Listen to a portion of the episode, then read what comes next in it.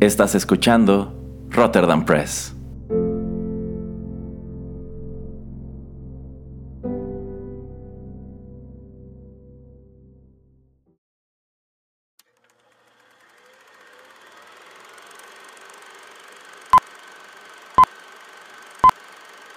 Rotterdam Press presenta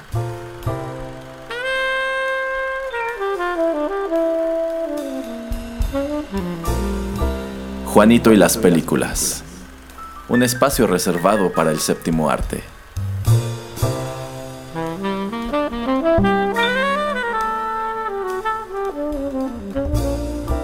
Ocupa tu butaca. Comenzamos.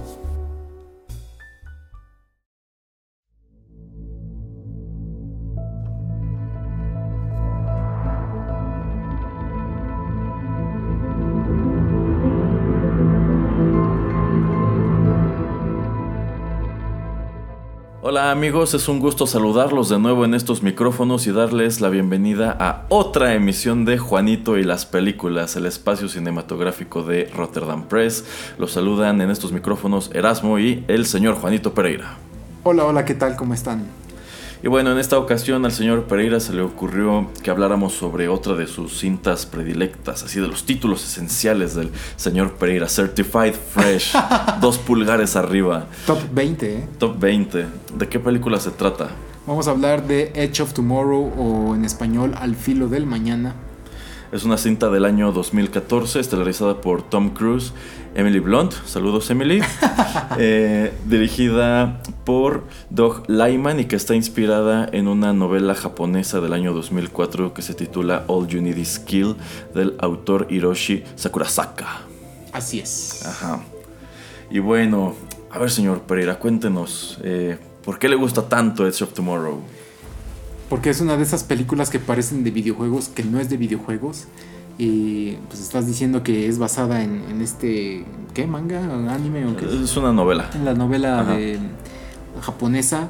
Eh, es un trabajo de ciencia ficción súper bien realizado. Y bueno, una de las emisiones anteriores de Juanito y las películas hablábamos acerca de Groundhog Day. Entonces, em, pues también lo que le sucede al personaje de Tom Cruise es que repite muchas veces el mismo día, pero pues esto lo cambian en el sentido de que hay una guerra contra alienígenas que están invadiendo el planeta y la estrategia es de que él muere pues diario y la, manera, la única manera en que él puede pues deshacerse de este tipo de, de truco o lo que sea es destruyendo a la raza alienígena o que pues digamos le quiten, le, vuelvan a quitar este poder que, le dieron, ¿no? Entonces es una película que es un tipo de comedia, tipo comedia acción muy, muy, muy rara, pero muy agradable. Sí, la verdad, eh, yo no vi esta película cuando estuve en cine, sin embargo, alguna vez eh, la trajo el señor Pereira y nos pusimos a verla y me gustó bastante. También la encontré, la encontré muy parecida a los videojuegos y pues igual, es esa eh, situación de la historia en donde el hombre se enfrenta al tiempo, porque está atrapado en un, en un hechizo del tiempo, como, Bill Murray. Así es. Pero bueno, vamos con música y regresamos a platicar otro poco sobre Edge of Tomorrow.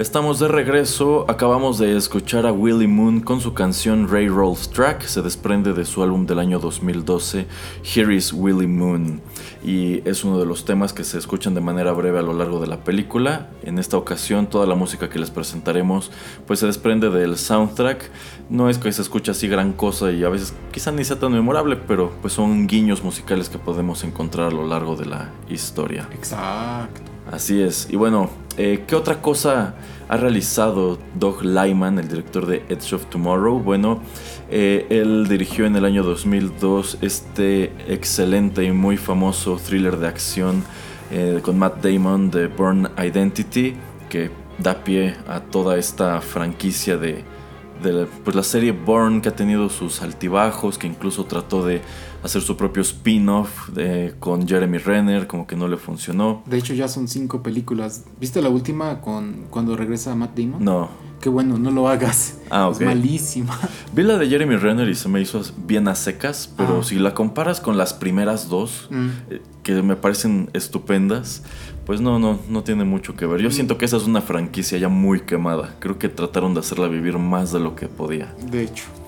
Bueno, otro título famoso en la filmografía de Lyman es Mr. and Mrs. Smith con. Brad Pitt y Angelina Jolie, que es eh, pues la cinta en donde se reúnen y posteriormente se hacen pareja, que la verdad a mí no me gusta esa película mucho, eh, aunque pues cuando la lanzan es como de estos grandes títulos del verano, muy taquillera, muy bien comentada, pero a mí no me encantó. Bueno, pero eh, también eso el, se vuelve como eh, Brad Pitt la, la manzana de la discordia, ¿no? Porque pues al momento estaba casado con Jennifer Aniston y se supone que a partir de aquí es cuando la engaña Brad Pitt y empieza a estar con Angelina Jolie y como dices tal vez no es una super película así super wow pero teníamos muchísimos años de o no recuerdo algún tipo de película donde los dos hombre y mujer fueran espías y la o sea también es una comedia entonces digo no es la mejor película pero pero algo fresco en ese entonces para mí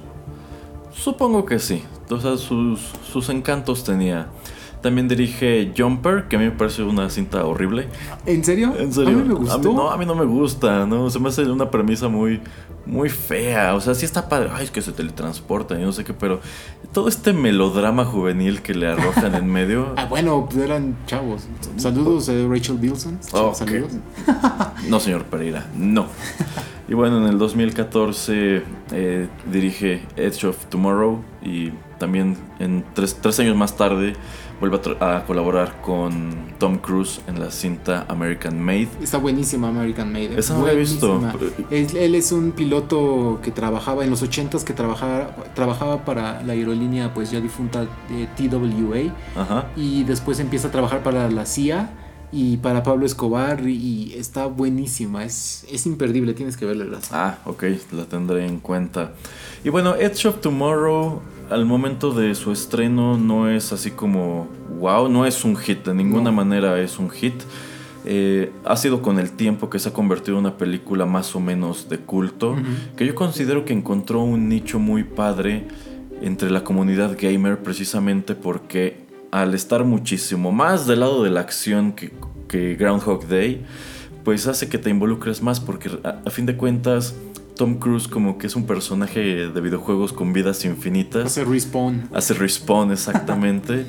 y me gusta mucho la narrativa de, pues, en dónde empieza su personaje y dónde termina. Porque eh, del mismo modo que Bill Murray en Groundhog Day empieza siendo un patán, pues, también lo es Tom Cruise y es un personaje pusilánime que está dentro del ejército porque no tiene opción, pero jamás ha visto combate. Entonces, como para fregarlo, eh, lo obligan. Lo a- convierten en soldado raso Ajá, y lo- lo mandan a pelear. Exacto, entonces, pues al principio él trata de zafarse de esta obligación que da pie a unas escenas súper chuscas eh, de cómo trata de deshacerse y es así que descubre que pues luego de un altercado o encuentro con las criaturas alienígenas ha adquirido esta habilidad Sí. de que no puede morir, sino que regresa al mismo punto de este día y así es como se va adentrando en, en el conflicto, cómo va memorizando cosas, pues algo, algo muy de videojuego. Sí, sí, sí. La Eh, manera de dónde te va a salir el enemigo. Y, y se alía con el personaje de Emily Blunt, que es una heroína de guerra. Ajá. El Eh, ángel de Verdun. El ángel de, de Verdun, que a mí me encanta el hecho de que su arma es un pedazo de hélice de Ajá, helicóptero. así es. Se ve súper rudo, ajá, Ajá, se ve- y se ve muy gamer. Sí, se, sí, se sí, ve muy como la espada de Cloud en Final Fantasy VII. es, exactamente. Eh, se, ve, se ve muy padre. Eh, y me encanta cómo Emily Blunt al principio no le cree. Y todos los días tiene que convencerla de que, está, de que él está repitiendo todo y que él sabe cómo salir bien librados de una batalla que están condenados a perder. Sí, porque, bueno, él, eh, él no sabe que esto ya le sucedió a Emily Blunt. De hecho, este mote de El Ángel de Verdun se le da a, a Emily Blunt, a su personaje, porque pues también a ella le sucede antes. Eh, repite, supongo, esta batalla muchísimas veces, la gana, se hace súper famosa, se hace como el icono, como la imagen de únete al ejército. Eh, ella explica cómo pierde esta habilidad y también te dice, ah, entonces tú la tienes, pero sí, es muy chusco como casi diario, bueno, no, no casi, siempre todos los días tiene que regresar y decirle, tengo lo que tú tienes. Y también cómo, eh, pues conforme más avanzan en la historia, se encuentran otros obstáculos y, y crean diferentes estrategias para saltarse esos obstáculos. Al grado que eh, tú como espectador nunca sabes a dónde van. Porque cuando se encuentran un problema y tú crees que ya se solucionaron el problema, se presenta otro. O deciden, bueno, siempre no. Sí nos está funcionando, pero quizá no sea la manera correcta. Hay que empezar otra vez. Hay que empezar otra vez. Eh, es una historia muy interesante, está muy padre la película, está súper amena, tiene sus momentos muy rudos, muy divertidos, está muy recomendable.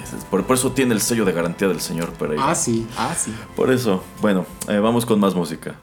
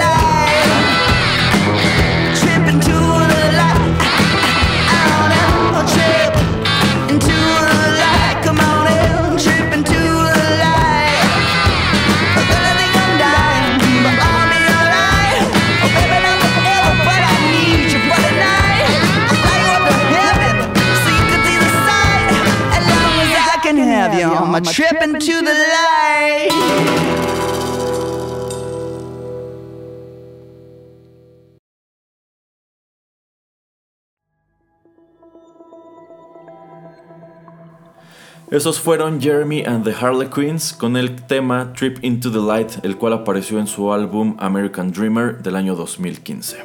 A ver, señor Erasmo, esto ya lo hemos discutido y sobre todo cuando hablamos de volver al futuro.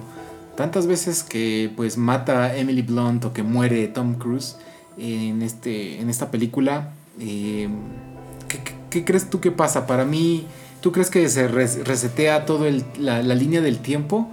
O como el Doc Brown y con su pizarrón todo verde, que se crean eh, tiempos alternativos. Porque según yo, tú eres de esos que dice que se crean así un millón de, pues, de líneas alternas. Para mí, pues todo se resetea. Bueno, sí, em, es una de las posibilidades, ¿no? O sea, jamás queda claro eh, por qué el contacto con las criaturas se traduce para los seres humanos en esa habilidad. Aunque algo que me gustó bastante es que llega un punto en donde las criaturas se dan cuenta y dicen, momento, este hombre está repitiendo todo y lo está utilizando en nuestra contra. Entonces empiezan a trabajar ya no para destruir como que a este pelotón, sino para destruirlo a él Ajá. y prevenir que siga respawneando. Sí. Es- Entonces, Eh, eh, en- Entonces, pues sí te pone a pensar, ¿no? O sea, cada vez que muere se crea una historia en donde murió y ocurren un montón de tragedias o se borra el tiempo, que a mí me gustaría pensar que sí se crean todos estos escenarios, viene. pero lo cual te deja en la disyuntiva, ¿cuál es el bueno? O sea, de verdad, en estos otros escenarios en donde él murió y pierden la batalla, no hay manera de que después tengan la revancha y también venzan a las criaturas, pero de otra manera. Me estás diciendo que eh, consideras este o que puedes viajar en el tiempo o ver eh, todos los futuros posibles como Doctor Strange en Infinity War y ver los eh, 14 millones 605 eh, escenarios Ajá. y pues nada más es uno donde Tom Cruise gana. Bueno, tal vez si Benedict Cumberbatch hubiera hecho un, un- un cameo aquí en, en Edge of Tomorrow, pudo haberles dicho, oh, yo ya vi todos los escenarios que están detonándose por sus actividades y el bueno es este, solamente en uno van a ganar. Bueno, y si hubiera viaje en el tiempo, ¿tú crees que tú qué crees que pasaría? Que se hace, o sea, ya aterrizándolo algo en la vida real, no solamente en una película. ¿Tú crees que como en la máquina del tiempo, como en Volver al futuro, este, qué pasa? ¿Se, se restaura el tiempo o lo que estás diciendo eh, se crean líneas alternas?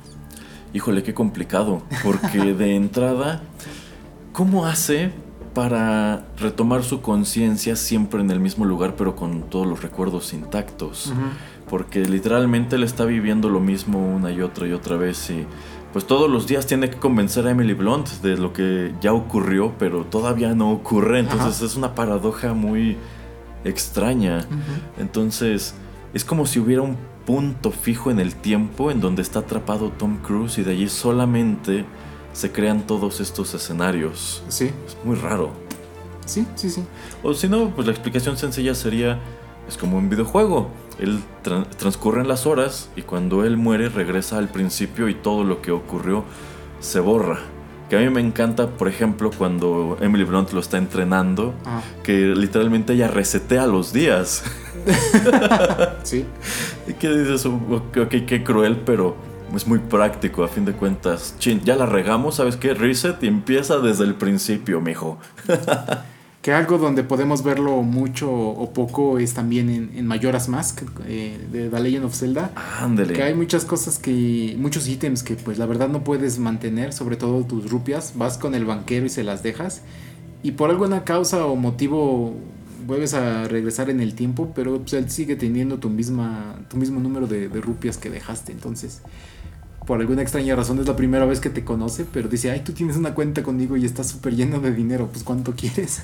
Sí, y bueno, también se presta al que quizá podríamos denominar un hueco narrativo que es eh, cómo hace Tom Cruise para convencer a Emily Blunt y contarle tantas cosas que ya pasaron Ajá. todos los días en tan poco tiempo. Sí. Porque yo quiero suponer que hay días en donde no logra convencerla. O no, No. sé si ya encontró como que la llave de, ah, bueno, usando tales palabras o presentando tales evidencias, con eso ya la convenzo seguramente. No, y, y también Y- hay... pero pero ¿cómo, ¿cómo se ponen al día? Porque a fin de cuentas, él es el único que recuerda todo lo que pasa.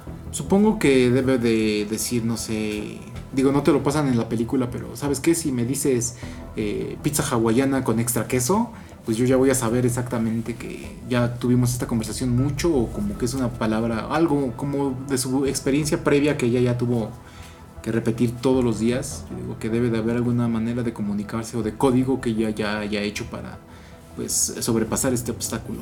Y nada más antes de, de que digas otra cosa, hay días en los que él pues este se siente dado por vencido y entonces prefiere en lugar de quedarse en la base militar escabullirse e irse a tomar un bar y así acaba sabe que va tal vez a morir o él tiene de alguna manera que, que, pues matarse pero pues él dice no hoy no y se va Ajá, pero no, no, no recuerdo y no estoy seguro si la película explora esto, pero ¿qué pasa si se duerme? ¿Qué pasa si se le va todo el día y sigue vivo?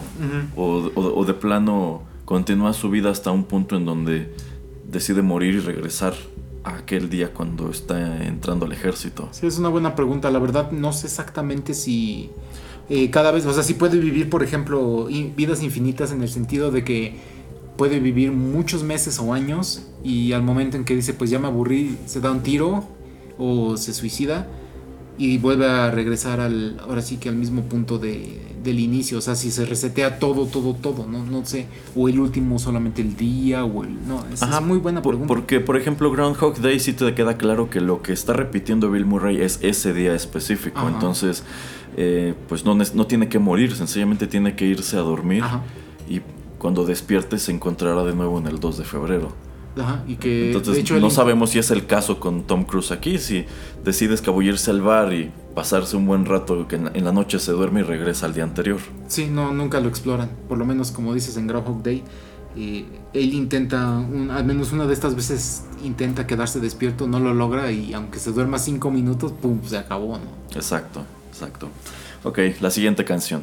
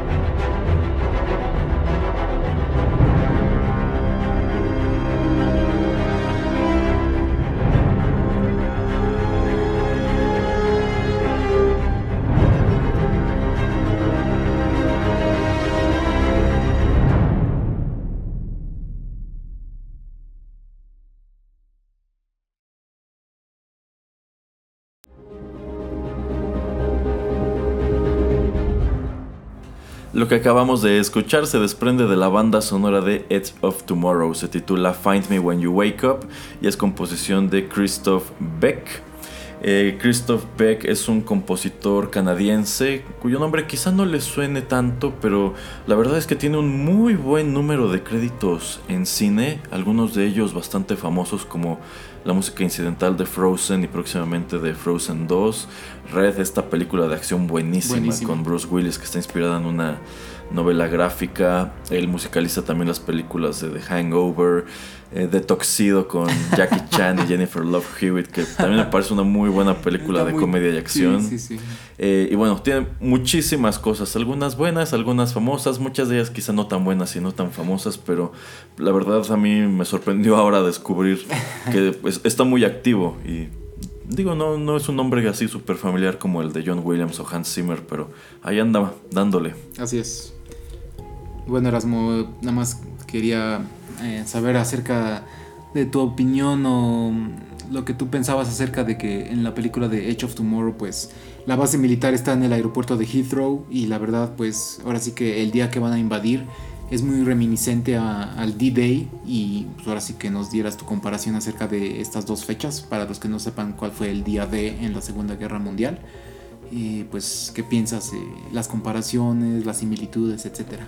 Sí, sin duda, eh, yo creo que ese fue un paralelismo intencional que pues estos personajes tienen su base en, en Inglaterra y deciden invadir como el principal outpost de, de los alienígenas pues arrojándose de estas, de, de estas naves y digamos si lo hacen como una invasión eh, el D-Day, para quienes no están versados en la historia de la Segunda Guerra Mundial, pues es el momento en el cual, pues como que las cartas dan un giro sobre la mesa. ¿Por qué? Porque Alemania tenía control de prácticamente toda Europa. Es cuando deciden invadir Rusia que se frenan porque no logran penetrar en, en Rusia. Empiezan a sufrir derrota tras derrota. Es cuando comienzan a retroceder de aquel lado. Mientras que por el otro, eh, los aliados, que son las fuerzas de Estados Unidos, Inglaterra, eh, Francia, eh, llevan a cabo la invasión de Normandía, que es un gran despliegue de tropas en el norte de Francia, y desde allí comienzan a meterse en territorio nazi y van avanzando, van avanzando junto con los rusos del otro lado hasta que sitian Berlín.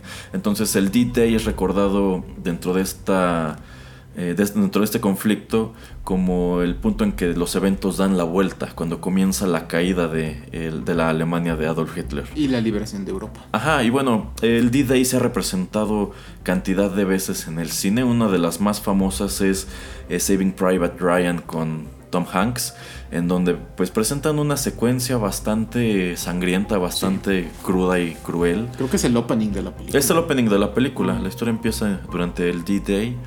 Eh, y es una situación totalmente fuera de control. No es una cosa así que digas, uy, ordenada y todo el No. mundo este, ya sabían cómo llegar y cómo hacer. No, ellos sencillamente llegan los botes, ellos bajan corriendo y cruzan los dedos para que el fuego enemigo no, no les dé. Así es. Hasta que puedan o- ocultarse o empezar a cavar una trinchera, qué sé yo.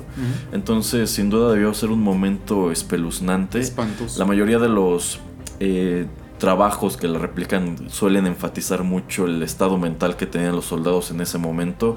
Eh, quizá algunos de ustedes hayan visto Overlord. o Operación Overlord, que le pusieron aquí en México. Eh, esta cinta de ciencia ficción ambientada también durante la Segunda Guerra Mundial, en donde pues lo que vemos no es precisamente el D-Day, la invasión de, Norman- de Normandía, sino pues el despliegue de tropas por la vía aérea y cómo pues van súper nerviosos en el avión algunos, otros van haciendo bromas, etcétera y se sale totalmente de control cuando el avión comienza a recibir fuego y solamente un puñado de ellos se salvan y caen en territorio enemigo sin saber a dónde ir, dónde están o eh, pues no saber si no saben si confiar en la gente que se encuentran, etcétera. Entonces debió haber sido algo terrible y al personaje de Tom Cruise en Edge of Tomorrow también le parece terrible al grado que la primera vez que lo despliegan se muere luego luego, le toca su novatada y durante días intenta avanzar otro poco, pero siempre hay algo que sale mal. Efectivamente, y de hecho la canción que acabamos de escuchar es del segundo día, porque pues encuentra mm, al personaje de Emily Blunt y entonces la salva, y entonces es cuando ella se da cuenta de que, ah, tú ya has vivido esta parte de... Tú ya sabes cómo va el juego. Entonces, este es tu New Game Plus. efectivamente, entonces antes de que explote el transporte, le dice el título de la canción, Encuéntrame cuando despiertes. Exacto. Y también, eh, bueno, para hablar un poco del D-Day, Eh, Band of Brothers, ¿la viste leer una serie? No, nunca la vi, pero tengo entendido que era buenísima. Excelente y con un montón de actores que se volvieron súper famosos después. Eh, por ejemplo, James McAvoy, que era uno de sus primeros roles. ¿A poco? Sí, sí, está atascada de gente que conoces ahorita. Está, estuvieron ahí o empezaron ahí.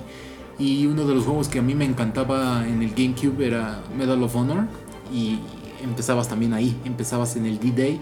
De hecho, subido en uno de estos botes. Entonces, pues ya habiendo visto Salvando al Soldado Ryan y empezar ahí, así un par de años después de haberla visto, así era súper wow. Sin duda, un momento emblemático de la historia que a menudo vamos a encontrar en pues todos aquellos trabajos de cine, literatura, videojuegos, etcétera, que abordan la Segunda Guerra Mundial. Sí, y bueno, eh, también quiero comentar eh, alguien que sale en esta película que también me encanta su papel, que es Bill Paxton. Bill Paxton, que este es uno de sus últimos pues, eh, roles antes de que muera, porque él muere tres años después. Eh, me encanta que pues, él es el que dirige a, a, los soldados rasos, el que recibe cuando Tom Cruise despierta, es de los primeros que está ahí para pues tirar, ahora sí que literalmente tirarle de mierda y decirle pues eres un desertor y entonces acabaste aquí, pues mañana vas a combate y lo más probable es que te mueras. este el personaje se me hace pues increíble. Mucha gente también lo comparaba o le daba algún tipo de... No es lo mismo, ¿verdad? Pero un poquito así como que, ay, Bill Paxton pues ha estado tanto en el ejército, empezó como soldado raso en Aliens y ahora ya tiene así... Ha ido pues, progresando. sí, de rango. No sé, creo que tiene otra película y en, en la otra película es rango medio y en este tiene uno más alto. Entonces así como que también lo, los chistes en internet de, ay vean, este, por película pues va subiendo de rango y pues la gente se, se quedó triste de que ya no pudo ser como general o algo El así. secretario de la defensa. Algo así en una película posterior porque pues muere. Qué chistoso. y Sí. Qué, qué- qué- qué curiosidad de la vida de Bill Paxton. Sí, sí, sí, pues un, un super actor, ¿no? Así es. Bueno, nos resta un tema musical por delante y pues yo sé que esta es una canción que le gusta mucho al señor Pereira, incluso si no la asociamos con Edge of Tomorrow.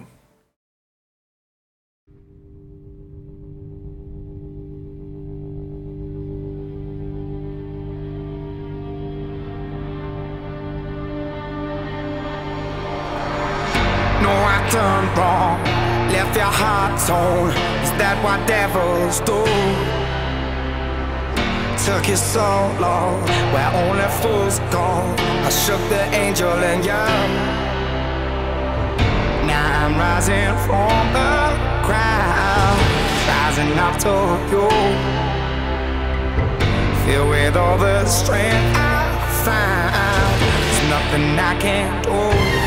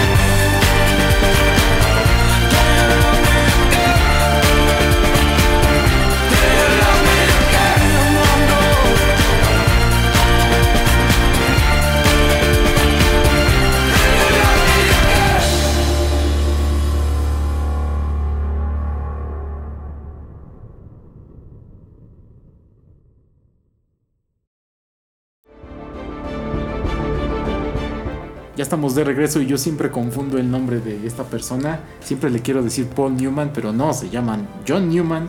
La canción es Love Me Again de su pues eh, álbum debut Tribute del año 2013. Así es, prácticamente para los fans de Edge of Tomorrow, esta es la canción de la Ujú. película. Se escucha durante los créditos. Le queda excelente. A mí me, me gusta cómo termina la película y luego luego empieza la, la canción. Y pues simplemente esto que le dice Love Me Again, pues o sea, de otra vez. Digo, Ajá, ajá. Ya que tal vez exploras la letra no tiene mucho sentido, pero para mí termina la, la película y empieza esta canción me, me encanta. Sí, algo que se me hace muy padre si comparamos el acto final de Edge of Tomorrow con el de Groundhog Day, es que en Groundhog Day Bill Murray rompe el hechizo Ajá. y digamos que obtiene a la chica Ajá. y logra seguir su vida con la chica, pero no es el caso de Tom Cruise quien incluso habiendo pasado todo esto tiene que volver a empezar Ajá. y ahora tiene el problema de que ya no tiene la habilidad de respawnear, entonces ahora sí depende 100% de él que se quede a la chica. Sí, efectivamente. Entonces es un- una cosa muy curiosa y yo creo que tal vez como ya anunciaron que quieren hacer una segunda parte de esta película, eh, puede que traten de explorar mucho este tipo de relación que tienen estos dos personajes. ¿A usted le entusiasma una secuela de esto, señor Pereira? Híjole, la verdad no tanto, o sea, sí me da curiosidad, pero pues dije lo mismo con John Wick y la verdad eh, aquí Erasmo y yo diferimos, pero la verdad a mí John Wick no me parece una película tan buena. Entonces yo creo que eh, Edge of Tomorrow no debería de tener una secuela porque pues aunque haya sido poca gente la que la vio, yo creo que eh, respeta mucho su historia, simplemente se basa en algo que es sencillo, o sea, de eso de estar haciendo respawn y mete la comedia en los momentos indicados, el drama en el momento indicado y también la acción. Entonces, no sé, tendrían que darle un enfoque bastante diferente porque pues al final de, de la película, como cualquier película gringa, pues ganan y destruyen a los alienígenas. Entonces te van a salir con la jalada de que, ay, viene otra nave. Como en Día de la Independencia 2. Exactamente, entonces me da miedo, me dan miedo estas segundas partes. Preferiría que, que la dejaran así, pero pues no sé. No, no, ahora sí que si ya la anunciaron, habrá que verla. Y ¿Pero está anunciada o confirmada? Las dos ya tienen eh, y- guion. y- ¿Pero ya, si van a regresar Tom Cruise y Emily Blunt? eh, ¿O todavía sí. no dicen? No, sí. No, sí, y también el director Do- Doug Lyman va a ser el mismo. Ah, ok. Porque sabe que, señor Pereira, yo lo que pensaba es que quizá esto, más que una secuela, que para mí sería terrible que agarraran ese mismo argumento de que ya pasaron tantos años y regresaron los alienígenas, a lo mejor que hicieran quizá la precuela con Emily Blunt nada más. Ok, No la historia de cómo se convierte en el ángel de Verdun y todo lo que vive para ganar esa batalla. O a ver, estamos diciendo que cualquier ser humano que entra en contacto con las criaturas obtiene la habilidad. Si este es un conflicto de escala global. ¿cuántas personas en el mundo no se encontraron en la misma situación? De hecho.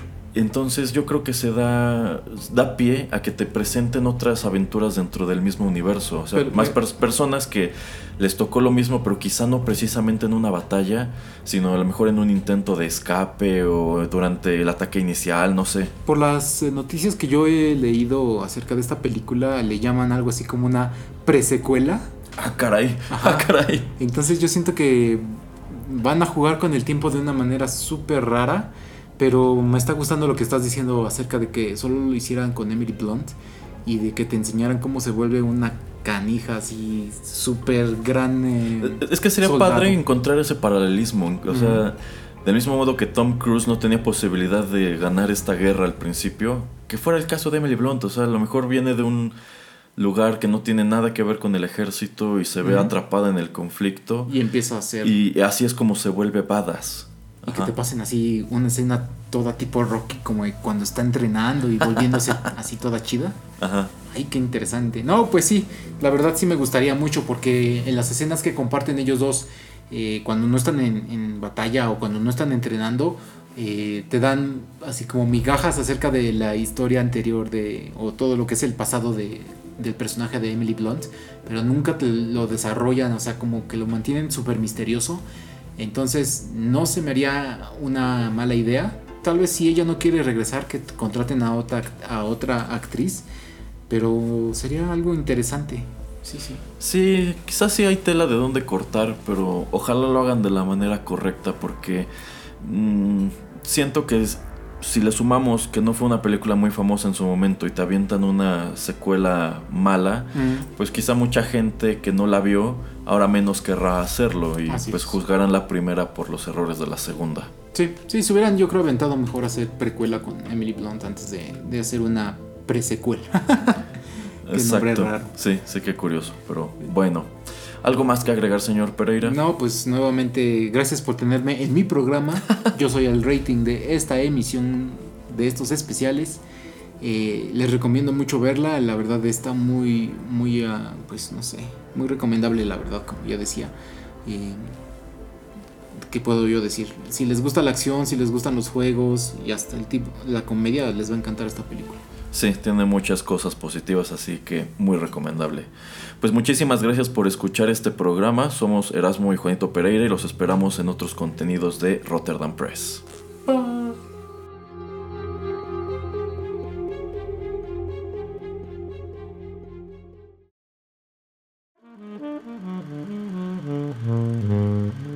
Juanito y las películas llegó a su fin.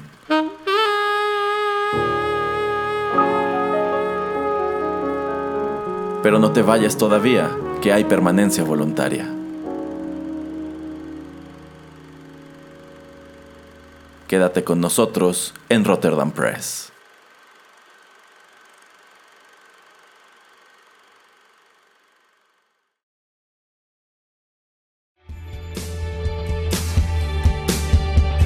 Estás escuchando Rotterdam Press.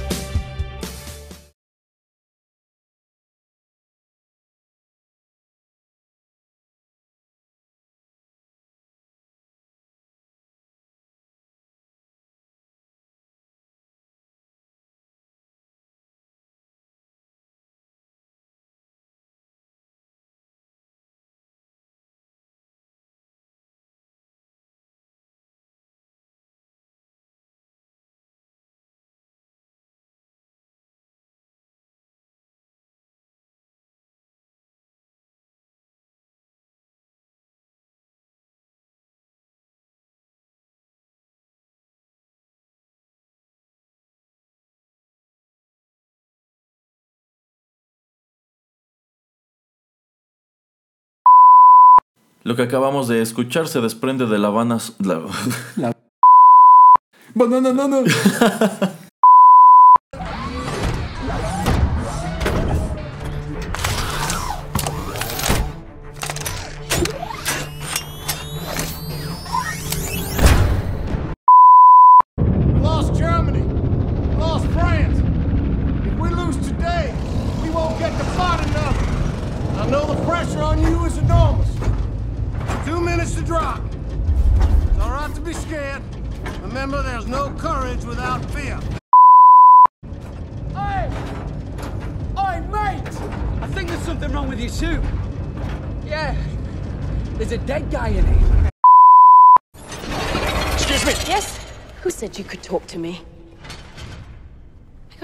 my face, soldier. You did. You did. Tomorrow. At the beach. Tomorrow. At the beach. We meet. You said to find you when I wake up. Hey! Hey, mate! I think there's something wrong with your suit. There's a dead guy in it.